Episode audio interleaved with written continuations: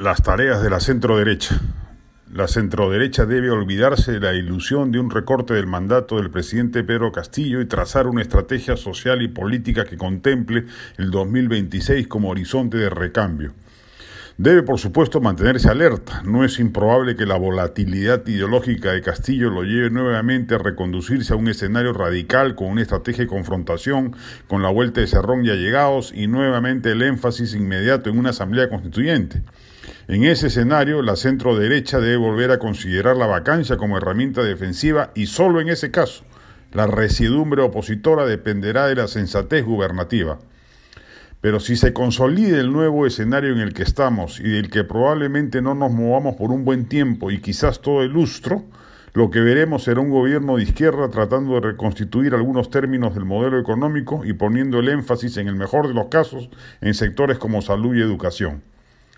Vista así la perspectiva, lo que corresponde es asumir democráticamente la legitimidad del régimen, asegurarse de una fiscalización constante y sobre todo de diseñar una estrategia conducente a que el 2026 no vuelva a ocurrir que un disruptivo de izquierda se alce con el triunfo.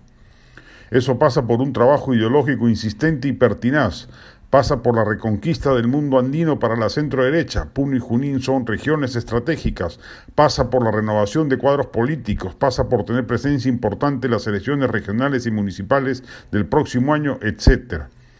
Fuera del hito pandémico que trastocó todo el tablero político e ideológico del país, las encuestas siguen revelando que el país está inclinado, sigue estándolo, hacia el centro y la derecha, muy por encima de las opciones de izquierda.